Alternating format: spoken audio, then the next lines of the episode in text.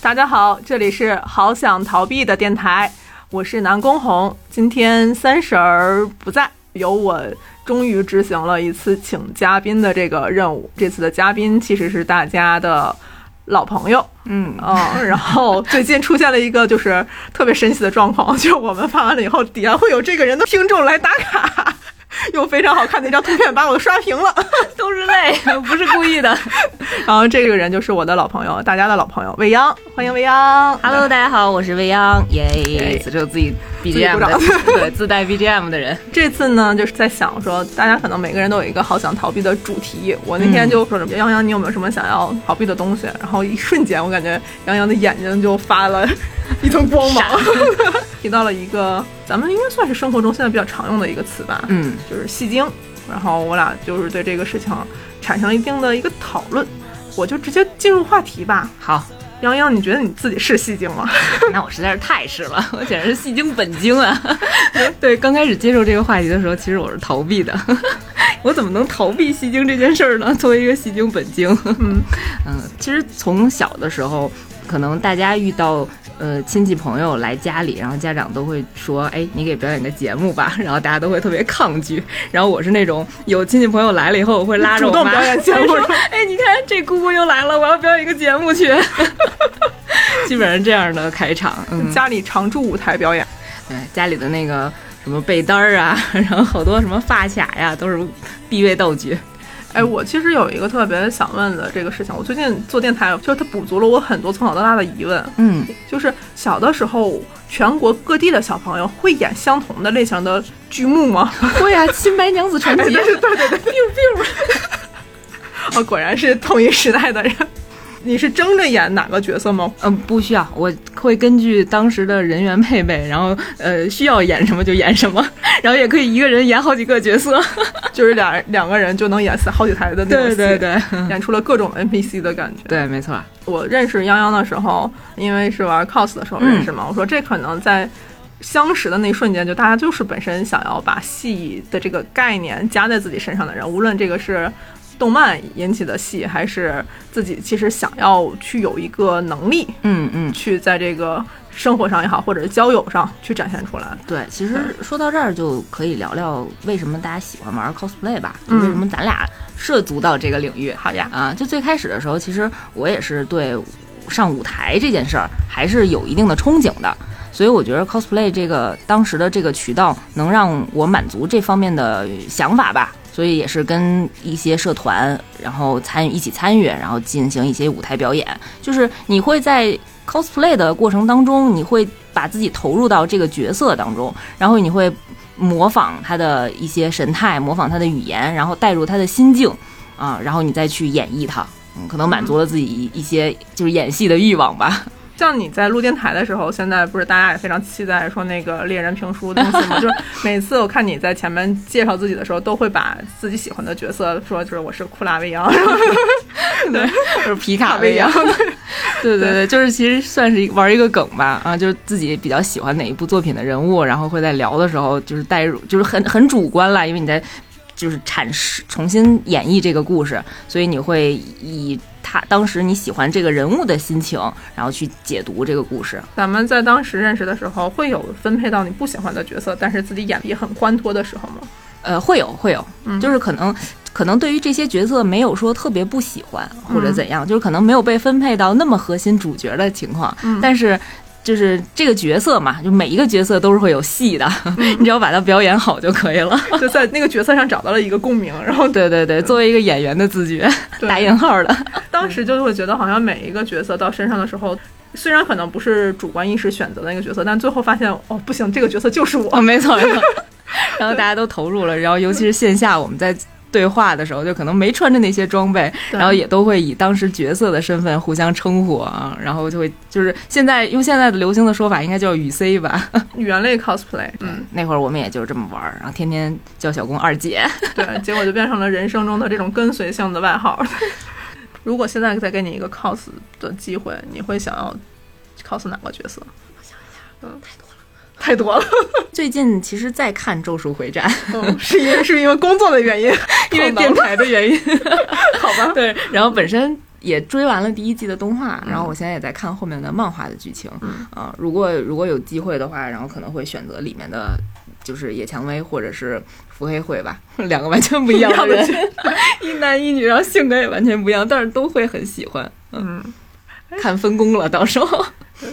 什么时候大家可能会喜欢这种戏多的朋友吗？party 中的时候气氛更好就是现在不是流行说叫什么气氛组吗？气氛担当。哦，这是还是因为那次那个社社会性新闻上才知道，原来我们都都是就是被催眠的那个人。我以为所有进去了以后那场子大家人都是那么嗨，原来人家是职业的。对，有好多专业的气氛组。对，然后就是像咱们日常生活当中，就是比如说出去朋友同学聚会、嗯啊，这个尴尬尴尬至极的场面，然后或者是像之前好想逃避也聊过的团建。等等这种场合的时候，其实是你有那么一两个专门气氛担当的同事或者朋友是很关键的啊，起码不会造成现场的冷场。因为我是那种特别怕冷场的人，所以如果这个环境当中没有特别气氛担当，就主动承担这个责任的人的话，我就会。来承担这个角色了，因为我特别害怕整个气氛冷下来，就是我会不停的在找话题，或者是，呃，调动大家的情绪吧，去一起讨论一个什么事情。其实有的时候也是被动的去入戏，对，因为毕竟血槽比较少，然后如果有别的人能够承担这个角色的话，我就退居二线了。就是我从小就是个特冷场的人啊，真的吗？我不觉着呀。就是咱俩是不是没一起唱过 KTV？可能有，但是印象不深了啊。我是那种就是把啥歌都能唱成《分手快乐》的歌，就是就东北人的 KTV 特别的热闹，就他能把二人转舞台的感觉 搬到 KTV。对，还有一种就是你就感觉像日本打 call 组的那种，就是去特别专业的一帮人，就他们都是在台上你跳起来 那种。就我觉得我心灵上是雀跃的，但是我自己没有办法跟随。真的吗？嗯、那你是会因为场合和当时相处的人不一样，还是就永远都是这样的？就永远都是这样，就是这些人已经是真的是就是死忠了啊，就是人生啥丑事儿都见着过的姐们儿了。他们就哎呀，别管他，就是 这种。对，所以你是那种很容易被带起来的人吗？对我特别容易带起来，因为我觉得我去跟对方唱 KTV 这件事儿，就已经决定了我们这个关系可能不会特别生疏。嗯啊，就很少说跟陌生人去，大家彼此也能够有一些熟悉感，那就嗨着来呗。对，就是因为平时就很忙嘛，然后也比较累，然后大家就是哎呀，好不容易。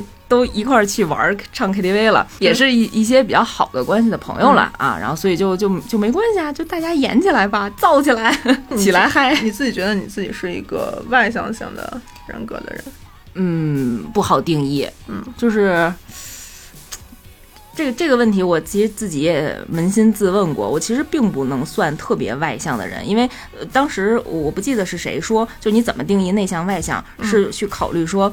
跟很多人外界的人交流沟通的时候，能不能给你获取能量？嗯啊，还是说消耗你的能量？是，呃，我觉得我还是消耗能量的。嗯啊，但是有的时候会会会愿意做这种消耗。很多时候它不是一个单一，可能它是两个系统并存。对对对，看什么场合跟什么人关系还挺大的。嗯，你觉得自己戏精巅峰的时候是啥时候？就是自己享受的那个状态下，就觉得自己太怎么讲，太会演了。下一时刻，永远的下一时刻。嗯，就是其实太会演这件事儿吧，就是分主观还是被动。嗯，像刚才小龚提到的，就是因为我之前专门就是找老师学习过即兴喜剧。两两三年前，嗯啊，就有一段时间工作压力比较大，嗯、然后日常呢就觉得。不好好说话，就是这周围这些人都不太会好好说话，然后确实很想发泄一下。然后当时其实是想正经的去学戏剧表演的，嗯，但是因为都大大部分都是脱产啊，就是一个三个月最短最短三个月的这样的课程，然后所以嗯阴差阳错吧，然后也朋友推荐，然后专门去找了一个给吐槽大会、脱口秀大会做编剧，然后也是专业去做脱口秀和即兴喜剧的一个老师，然后他开的那种小小班儿啊，就去参加了，嗯。最开始的时候呢，他其实办这个呃课程的初衷啊，是希望说这些职场上的人，然后去在这种社社交场所不要太尴尬，怎么帮你缓解尴尬，嗯怎么教你在职场上的一些幽默感，嗯怎么去破冰，然后怎么去管理团队的时候，就是就是更游刃有余一这些。功能性太明显了。对 然后，但是我没想到我去上的时候，发现他其实确实是讲喜剧的那套逻辑，嗯然后在现场真的就是。社死人格就绝对现场就挂了的那种玩法，嗯。啊，就比如说让你跟完全陌生的人互视，就是这叫什么眼神接触，嗯。对，然后玩儿呃比较亲近的游戏。嗯。啊，然后就比如说我要给你传球，嗯。然后我就盯着你传到这个球，然后你接收这个球再传给另外一个盯着你的人看，嗯啊，当然这些都是完全陌生的人，嗯。对，然后通过这些游戏环节，然后大家加深了彼此之间的关系的时候，然后再进一步的给你讲如何你在一个非常短暂的情况下，然后先接住一个包袱，接住这个尴尬，然后再用自己的一个比较舒服的形式把它释放出去，我觉得我觉得还是挺好玩的，你在那个场景的时候是属于就是血液沸腾了是吗？还是就是挺开心的。然后老师也会觉得说，哎，你他还行，你为什么来？就是表演的可以，就可以最后做那个汇报表演的时候，你可以你可以上台的那种一。个新的任务，最后 对对对，嗯，就是我觉得那段时间的经历还是挺有意思的，然后也算是像你刚才讲的，就是比较会演吧，因为那个时候就，嗯。你不用考虑那么多，你不会考虑说你演这件事情，别人会不会觉得你假，或者是嗯，你为了什么目的去演，而是真的就是你要演好这个表演嗯啊、就很单纯。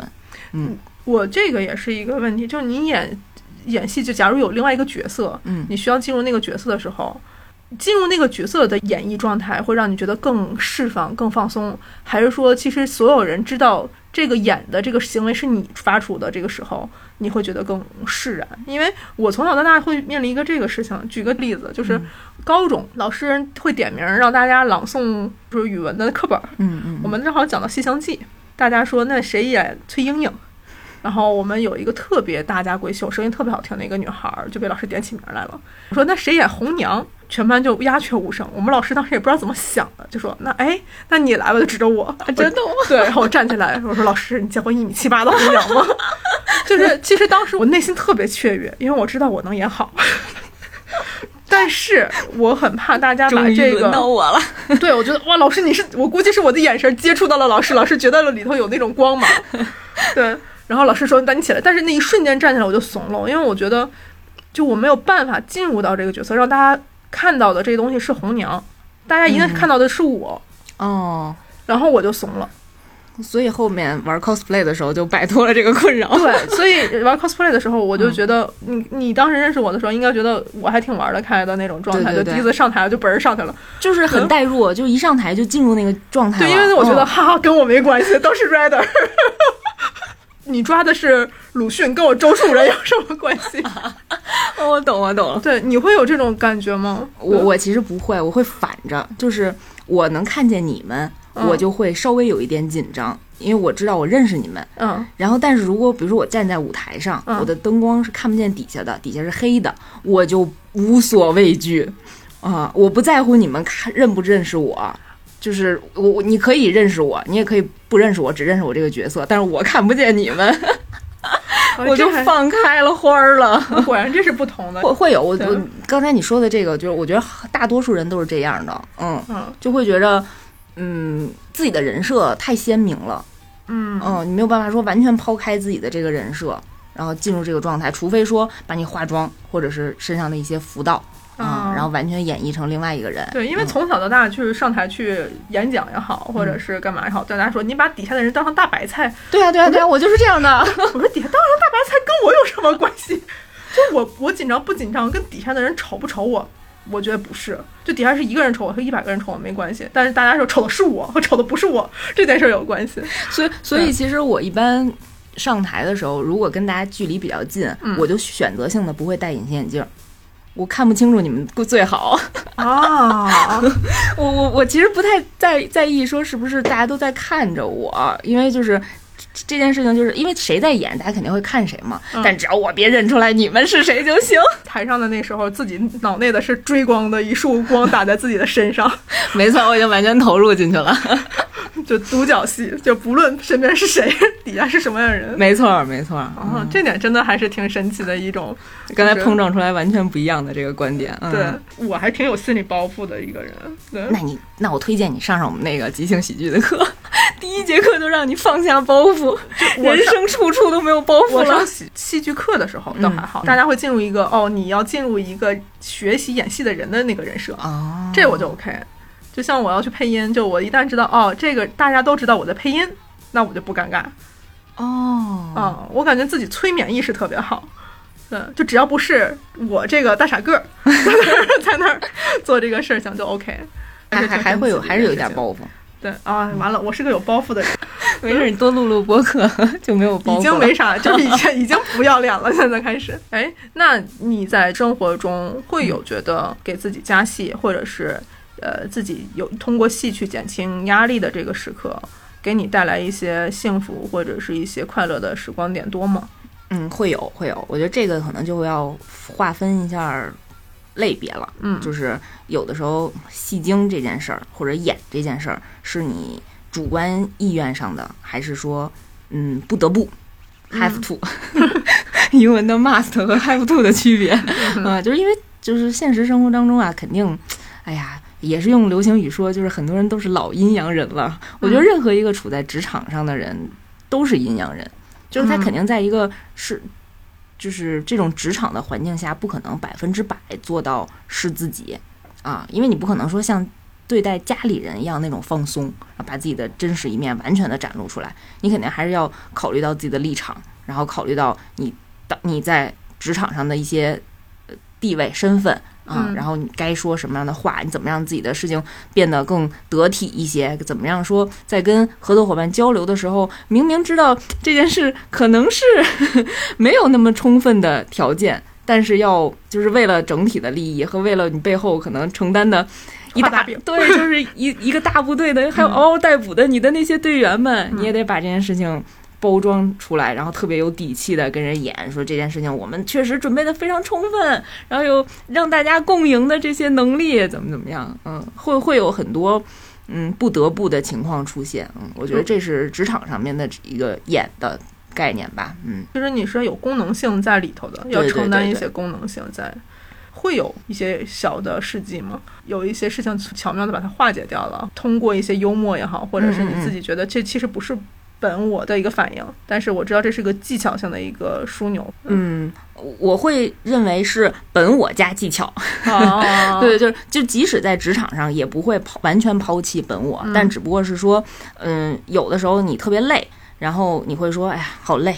但是面对合作伙伴或者面对上级领导需要你精神抖擞的时候，那可能就在本我的基础之上，然后要鼓鼓足这个精气神儿。然后再去冲锋，或者再去就干拔，对，就干拔吧。然后红牛，对对对，自己给自己灌红牛。然后确实在有一些呃沟通谈判的，还是要用一些技巧的，打引号这种的。日常就是本我的状态下，你可能不需要那么伶牙俐齿的去去跟人去争抢什么。但是你在特定的场合，你需要把这个利益拿到，或者你的任务就是这样，所以你就要跟对方。去去争，嗯，但是争这件事儿可能本身就不是本我性格里面的一个要素，嗯，对对对，对，这都算是你你概念中那个戏的那个部分，是吧？对对，很多时候大家说戏，在进入职场之后，嗯，会变成更加贬义的词儿，说这个人戏精，不这么想，但他这么做，然后还让人讨厌。身边有很多这样的人，对吧？对对对，有的人啊段数比较高，段位比较高，有的人段位比较低，高的人呢，他会让你。觉不出来他是在演戏，嗯啊，然后但是其实你通过别人的口径，或者是你多年以后再去了解这件事情，发现他可能并不是那么想的，这就我觉得段位高的人表现。但是其实职场上充斥着段位特别低的人，就是你你你能清楚的感觉到他并不是这样想的，他只不过就是为了这个目的，然后想让你去帮他，或者是他不想。做这件事儿想甩锅给你怎么怎么样，然后他刻意的去，无论说是演的跟你关系特别好，然后演的跟老板关系特别好等等，就用这种小的手段吧。如果大家都知道你有一个火眼金睛，他会捂到火眼金睛前面吗？嗯，他会。我觉着，我觉得很多人 他会试探啊，啊，就大不了折了，但是我要是万一演过去了就呢？搏一搏，单车变摩托对是吧？对对对，嗯，毕竟还有百还有一半儿一半儿的概率，我我能演过去吗？有能瞒天过海呢？嗯，而且有的人可能不太在意，如果被识破了，后果会怎样？像对他来讲没什么成本。对对对，像你包袱这么高的人，你是不可能做这件事情的，就是因为你要承担后果，确实你不可能卖出来就是撒谎，或者是欺骗，或者是假意的去去对对人怎样，但是其实背后去做另外一件事情，因为你你你的包袱在这儿呢，你不会承担这样的后果。是不是大家都是排斥这个事情？基本上都是排斥，嗯，但是从我个人的角度来讲，有一种比较善意的演戏吧，嗯就是就比如说你当一个 leader 嗯啊，然后你要管理这个团队，那你可能知道，就是他目前确实没有办法百分之百完成这这个项目，他没有百分之百胜任这件事情，但是其实你是要鼓励他的，你还要继续希望他以后能承担这件事情，所以你肯定还是要委婉的去跟他讲这件事情的好处啊，然后还是要鼓励他，就是你可以做这件事情，还是后面会推动他一把的。嗯，当然前提是就是你认可他主观上是是有成长空间的啊，可可栽培的，只不过现在阶段还有一些问题。有点望梅止渴。对对对，大多数被动演戏的时候都是对领导吧，嗯，大部分是呃嗯合作伙伴也会比较多，合作伙伴嗯，对对对。为什么头都笑了？就是感觉好像合作伙伴的时候戏的套路会多一些，对领导的时候感觉更被迫一些。但是我还是希望能够更加真诚，然后我也在这个成长的道路上，慢慢的放下了自己的一些包袱，更能真诚的去对待这些事儿。就是即使是对待领导，该说不的时候也要说不。嗯嗯在进入职场之后，应该是有一个不断变化的过程吧。嗯，你刚进入职场的时候，就会说包裹起来自己，说进入到一个状态吗？会。会，其实，嗯，我自我剖析过啊，就是我可能有点偏讨好性人格，哦，刚才你说你很怕冷场，会让大家哎对对对。尴尬，可能嗯会有。对，可能会有，尤其是你刚进入职场的时候，嗯你你很担心不被认可，然后你很想去证明自己可以，所以有的时候交给你的事情可能超出了你的能力，或者超出了你的呃工作时长吧，工作就是能承一把血泪。能能承担的那个工作压力的时候，嗯但是你可能是是哎呀初出茅庐，然后也特别热血，你就想证明自己，证明自己我行，你们不要看不起我，我就是可以的啊！就通过这件事打肿脸充胖子。对，就是有这种这种情况，然后嗯，就会说啊，这这件事情我可以，对，然后这里头可能就会有加戏的成分在里面，那个算是有一个飞速的成长期吗？就是也算是也算是，但是我们不鼓励啊，就还是要在自己的能力范围之内，尤其是在身体状态允许的范围之内因去承担它很容易。透支。对对对，嗯特别容易透支。嗯，就是刚才还聊呢，路上还聊，嗯 就我特别擅长自己在残血的状态下 给自己补发，补补血，对发现最后是一恢复型选手。对对，所以后面我慢慢的会觉着，所有的事情还是要以可持续发展为主导，就是为初衷。嗯，把这件事情一直能够长期做下去去哦判断。对，可持续发展，在初中的时候学，觉得就是好很正常的一件事儿，直到真正走到人生的时候，才知道说这几个字儿有多么的难以做到。对，就像你做一个内容，或者就是你一直投入在这件事情上，你的热情，如果你刚开始也是透支的状态，你没有办法持续的去进行创作或者怎样。我我是这么理解的。嗯，在电台里，感觉在我的眼里会你会更像自己。啊，真的吗？对对，因为说话的时候，就在这个《仙境之桥》的节目的时候，就觉得你是在享受这个内容的。然后尤嗯尤其咱们在当时认识的时候，就是都是因为就是特别纯粹的喜欢，可能那个只是未央的一个切面。嗯，对，但那个时候让我觉得那是我认识的时候完整而纯粹的一个杨洋，在所以在电台里的时候也会觉得哦，我说这个杨洋一直都是这样的一个状态，就是你会在工作里头会遮掩这部分，还是说，呃，你会时不时的会觉得哦，这其实是两个状态，也这也是有一个过渡的，嗯。就是我一开始的时候会完全分裂，会把就是二次元这件事情，我就说的比较直接啊，会会稍微掩藏一些，可能也开始是试探这个社会环境吧。呃，因为咱们那会儿却比较早，二次元还没有这么发展的这么壮大来。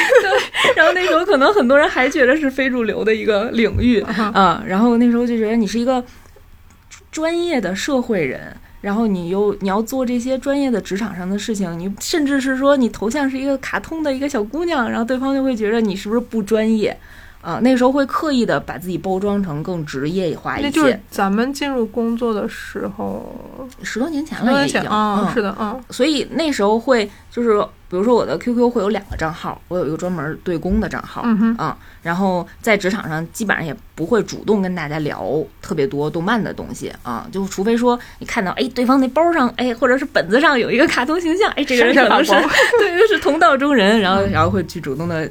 问一下，就是哎呀，然后还不能特别直接暴露自己是二次元宅属性这种，试探的问一下，然后就反正前面会刻意的隐瞒一些，然后慢慢的就无所谓了，也可能是因为自己慢慢的成长了，然后阅历和经历的增加，这件事情不会觉得有什么值得藏着掖着的啊、然后现在就。只即使在就是很工作的场合，然后被人发现是一个二次元的人，或者是这个标签，就是一上来对方在介绍你的时候就给你贴上了，我嗯现在都无所谓。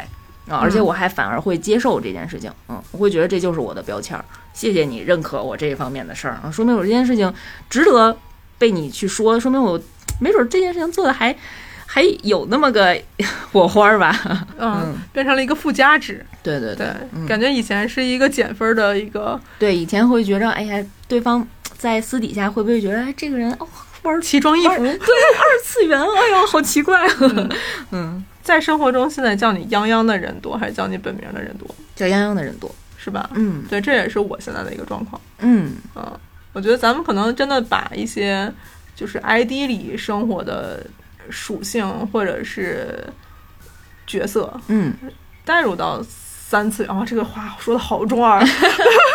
会的，就是而且你会发现，就是通过无论说是你演出来的，还是你本我，嗯然后就是影响的大家，就是周围的人会接受你这一面了，嗯，然后你就会觉着这是一个可双方都很开心的事情，这几年可能随着兴趣的变化和整个社会的这个引导，嗯还是有不一样。今天我看到那个新闻还挺震惊的，说因为你上期不刚好讲了汉服吗？啊，对对对，然后我们看新闻说已经 以汉服市场说即将达到一个百亿百市值的这样一个嗯规模的一个市场。我说嗯天呐，就是现在什么六百多万人群的这样的一个活跃。在我们可能那种就是都不能说亚文化，就小小小小众文化的时候，嗯逐渐的变成现在这么大的文化，可能会让一波年轻人，他对自己的自我认同有个飞快的一个就是融合吧。嗯对，就之前会觉得我是一个小众，然后我需要用很多的精力去把这一部分遮掩，没有办法把它放到我的这个人格里面来。没错，嗯，但现在就是哈哈，来吧。对，嗯，小公会会有就是被迫演的这些元素吗？我一直觉得我是感性特别钝感的人，就是钝感，对，就是我的这些反应是来的特别迟钝的。就很多时候可能想到说，哎呀，我刚才应该演示一下，就这事儿已经过去 半个小时了，有一种那个，哎呀，刚才跟人吵架，我应该这样骂就好了。对，但是就人生中会有一次，就是我当时回来准备创业的时候，嗯嗯，我相对去融资的时候会穿的比较正式，嗯因为大家当时我说对投行都有一种标签儿，会觉得是精英的标签儿。然后他们会有一次说是，哎，你们不是动漫二次元创业，你为什么穿的这么正式？哦然后我觉得，哦，大家对这事是理解的是吗？好了，我放松下来了。就那个可能就是穿这种 suit 或者是穿比较正式的衣服，那时候已经是对我一个比较进入戏的状态的一个暗示。我自己觉得我是一个特别容易被暗示这样的一个人，从小可能认识我的人都看我穿得比较散漫、自由随便。没事，这都是总裁的标配啊，就是大 T 恤。就是舒服是我对这个世界的需求，嗯当然就是可能质感上面会舒舒适一些，然后把自己架起来，我就觉得需要时刻紧张的的那个事情，都是让我觉得需要去调动戏的那个状态哦，在。那你是完全不会享受这一点，就是完全觉得这是一个消耗的动作，是吗？就是不是不能说消耗吧，就是花费你精力。对我，我我问个特别私人的问题啊，嗯，你现在还有小号吗？很多人会有就是公司用的账号、朋友用的账号，嗯嗯微博也会有追星用的小号，然后嗯，会有会有，我觉得这是社会人的标配吧。呃，我我我也有第二个号，但是我确实是因为第一个号加满了，是快加满了，就是你会觉得多一个号是麻烦吗？我不会觉得，但是我会有分组，嗯，嗯，感觉是社会人必备的 一个功能，就是分组，就是发朋友圈是会分组的。就我就懒得没有分组也没有小号的人，啊真的吗？对哦嗯，怪不得你很少发。对。当时我记着我去写一个心理学一个作业。可能随着互联网的碎片化，人们会把自己的主人格在不同的社交媒体和社交环境下去做自己的相对的子分化。嗯，但那个其实是让自己的自我认同会更难的一件事儿，因为那个时候我有好多小号，嗯好多嗯 ID，、就是也经历过这种中二的时期。啊真的？吗？哦 对我现在公司里不是有很多人叫我不同的 ID 吗？就是因为也经历过那个时间。哦然后我发现那段时间，其实我自己本身成长也进入了迷茫期，可能是有应激反应，就变得说尽量都开始回归嗯，同一个地方上去。所以现在就是尽量想让自己做个简单直接的人。呃，对所有的人，可能我的朋友，我都会以自己认为是以相对比较一致的态度去对待他们，因为我希望大家看的是比较一致的我。嗯嗯，但是这怎么讲呢？我觉得这也是一种戏的状态吧。这个事情也是有意而为之的。嗯，我觉得这也是有意而为之的。就我突然想到那天看那个《Blue Period》，就是蓝色时期嗯那个漫画里头，正好讲到毕加索，说毕加索一生有十五万幅的作品，差不多。对这是个高产的人呐。对，然后它里头有一句台词，我当时觉得看了以后特别震撼我。他说毕加索牛就牛在他的整个高产能和他的能力，能让所有的观众看到他想要观众想要赋予毕加索的那一面。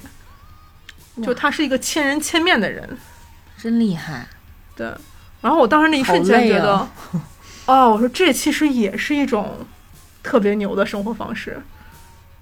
这可能毕加索自己本身在创作上面走出了一条不同的，就是我不追求我自我的风格，我不需要用这个风格去名留青史，就所有的东西我都可以，是这种感觉的。那把这件事儿从作品放到人身上，那是不是就是就是老话说的八面玲珑的人，可以对付各类的人？嗯嗯，就让大家都会觉着能跟他交谈，能跟他把这件事情推推下去。我们假如说打到八面玲珑这个标签儿，嗯，对，现在不一定这个词儿是褒义还是贬义了。对，咱们现在嗯都就先把它当成中性词，你可能第一印象中想到的人是谁？还真没有特别具象的人。我会觉着，如果是职业的话，嗯可能销售更偏向于需要做成这样的人，嗯，你觉得像何炅老师这样的人算是吗？算是。是吧？嗯，哦，这样子的话，真的我我是觉得我可能首先脑容量跟不上，就是没有办法算那么多的人，就是尽量把这个真诚的那个点还留着。嗯，主观上我觉得我自己希望自己演一个笨拙而直接的人。嗯嗯，有的时候直接是一件特别稀缺的美德，我觉着现在。嗯，就可能就是因为，就是像刚才聊的，就是社会上需要让大家演很多事情，所以有的时候你很想抛开这些复杂的包装，你就想要一个很直接的结果，甚至是这件事儿能不能做，你给我个一句话就完了，而不是找那么多理由。最后我问了很久很久，你才告诉我说这事儿可能还是不行。那何必呢？所以我觉着，嗯，像小公说的，就是在现在的这个社会阶段，很多时候我们真的就需要真诚、简单的一句“不行”就可以了。哇，这个真的很难。嗯，对，就是能让自己伤害别人这件事儿，我觉得这是一个高位置的人才能做到的事情。即使你说是你是演的这件事儿，还是很虚，还是很嗯虚。对我觉得我自己在努力，但我没做到，我没做到。对，这个人生道路中，你现在的一个路口是希望更简单一些，还是说希望能有更多的选择，去变成不同面儿的自己？我希望更简单一些，但是，嗯，我会变成更圆润的自己，就是，哎呀，就这么说，就是多面体多到一定的极致的时候，就形成了一个球，就是这个感觉。嗯嗯，我希望我这个就是我的，哦就是我的自己。但是我本身我这个本我，我就可以应应对这些事情。修仙了，我觉得修仙了，就是能说白了，就是能到能拿一套方法论 对付所有的情况。其实你看，咱俩的终极目标是一样的。对，都终极目标都是因为懒。说的太对了。对，嗯像我们当时喜欢演东西，咱们俩就是可能真的是因为动漫的这个偏好选择了 cos，、可能还有人去选择了话剧，嗯，对，会想说，如果人生再重新来过，有不同的选择会有在哪边？会有，就是之前也有很多人玩这个游戏的时候，嗯答案都是一样的。就是如果我不太去考虑自己的专业能力啊，嗯或者是呃谋生的啊、嗯一些必要性的话，我会选择当一个话剧演员。啊 我好想啊！因为这事儿咱俩也没对过，我是突然想到的。对我特别想，嗯。我就因为我觉得话剧满足了我所有的对于演绎这件的事情的憧憬，嗯就是我看不见底下的人，我是站在一个舞台上，然后有聚光灯，且不像说拍电影这种事儿，是嗯导演和说白了导演和剪辑最后来确定决定的最终的成效。你那个舞台，你就可以发挥自己，对对对，而且每一场都是新的一场演绎，嗯。以后有机会的话，有机会吧嗯看看我们咱们能不能参与一下？我自己是觉得内心中有个小声音，但是觉得自己又怂。还有这个苗子，放下你的包袱。对，那你会接受说声音的演绎，还是说就是必须得是人参与进去的？慢慢来吧，现在不是就在演绎着手吗？对，人参与的肯定会更好。对对对，我已经迈过了自己人生第一步，就是通过那个即兴喜剧的一些培训，然后让自己逐渐的。呃，克服能看见底下的人也没有关系这件事情了啊、因为都是小剧场，嗯然后都是是有的时候都是熟人儿，所以怎么打破这个这个尴尬？嗯，嗯嗯其实录电台应该算是，快一年了，觉得一年可能就是刚刚终于坚持到可以步入正轨了。对对，终于坚持下来了，对很很不容易。我这现在还十期不到呢，我觉得我们你 可以磕磕绊绊。就是这一年下来，你觉得在电台中会有变化吗？刚开始的时候其实特别紧张，然后也有好多包袱，甚至话筒一打开就不会说话了，就是然后准备的稿子就就都忘了，不知道自己在干什么，然后磕磕绊绊的，呃，会会有这样的过程，然后后来就放开了。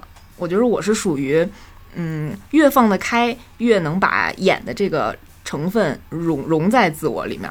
就是后面更熟练了吧，然后更放开的话就，就就不会说我刻意的要假装做一件事情什么效果，我这儿要笑，我这儿要进感动的情绪，哦，我觉得这些不是的，就是当你越来越放得开的时候，你就真实的表现自己就好了嗯，我特别喜欢听你讲东西。啊！真的吗？对，我不知道咱俩就不用商业互夸了。我不知道 你有没有这感受？那天我其实也回头再去听那个《风之谷》，听你在讲里面的一些画面也好，或者是人物关系也好，它里面那个场景，我的脑子里会随着你的那个讲述再演绎出来，整个它那个颜色和他当时的动作，他那个整个线条的流动，我觉得我能渐渐的回想起来。主要是因为你想象力太丰富，真的吗？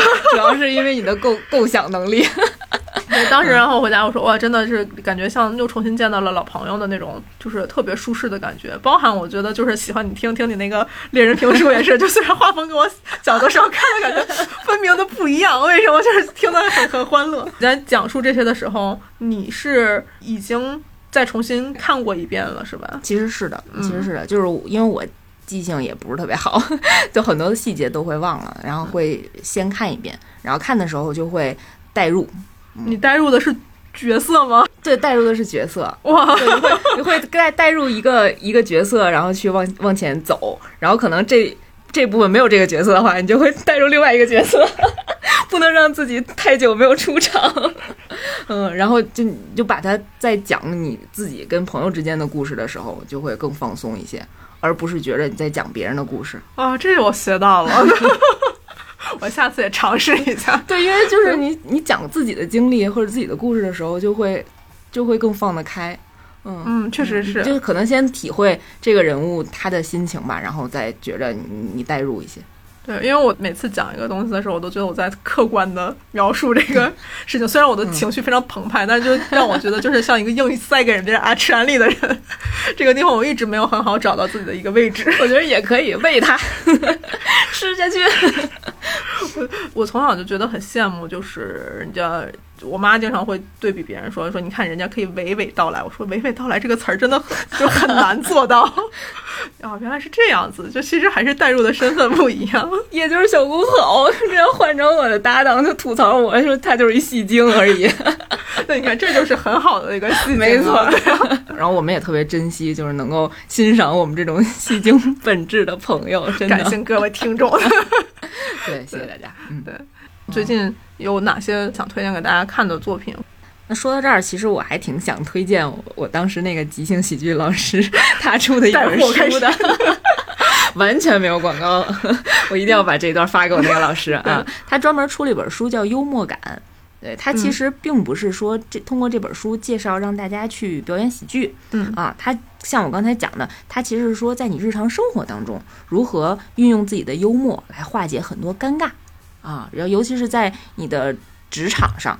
然后，甚至是，嗯，跟陌生人的接触的过程当中，怎么能让对方就是很快速的，呃，对你感兴趣，然后认可你，然后愿意跟你交流交往，嗯，是是这样的一个功效。大催眠术，对，确实是，就是让你让我觉得，因为让一个人能变得有趣起来，这件事情特别重要。嗯，我特别想当一个有趣的人，而不是一个有意义的人。好想逃避的这个电台刚请来的嘉宾，咱们就着逃避的话题了解对方。大澡堂子文化不就是赤裸相见吗？对。然后希望能达成的就是录完了以后，大家真的能坦诚的、更加舒服的把一些事情能分享出来。嗯，对，其实是想打造这样的一个一个气氛，不知道能不能成。虽然你看这一期咱们叫好想逃避生活中的戏精，但发现说说说说说，觉得哎。戏精这事儿，我就是戏精本精啊！对 对，嗯，会有很多想逃避的时刻，但是也是希望大家看到这里面更多积极的一面吧。嗯，那今天你是以什么身份来报幕呢？你觉得？戏精泱泱，大家好，我是戏精未央。那今天就是我们这一期好想逃避的电台。嗯，然后。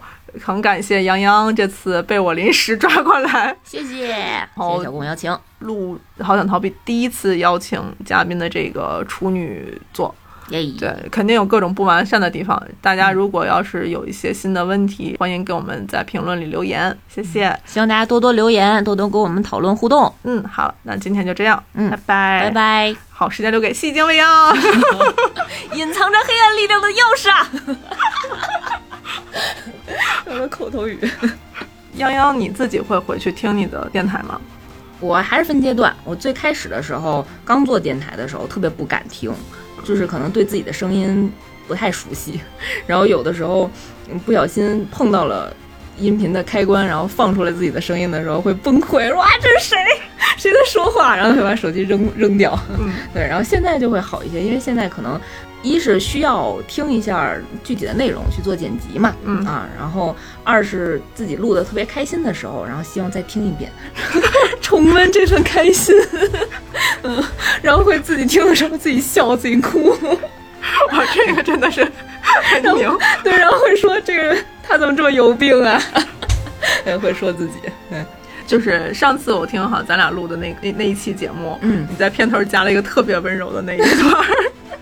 对 对对，对 我有的时候自己录，就如果没有提关没有这种搭档对谈的话，然后自己会控制不了自己，就会有不同的人格出现，然后我也不知道当时为什么是那种声线出来的，嗯，但是很受大家的欢迎，可能有反差吧。那是我妹妹。哦，小魏小杨，对魏小杨。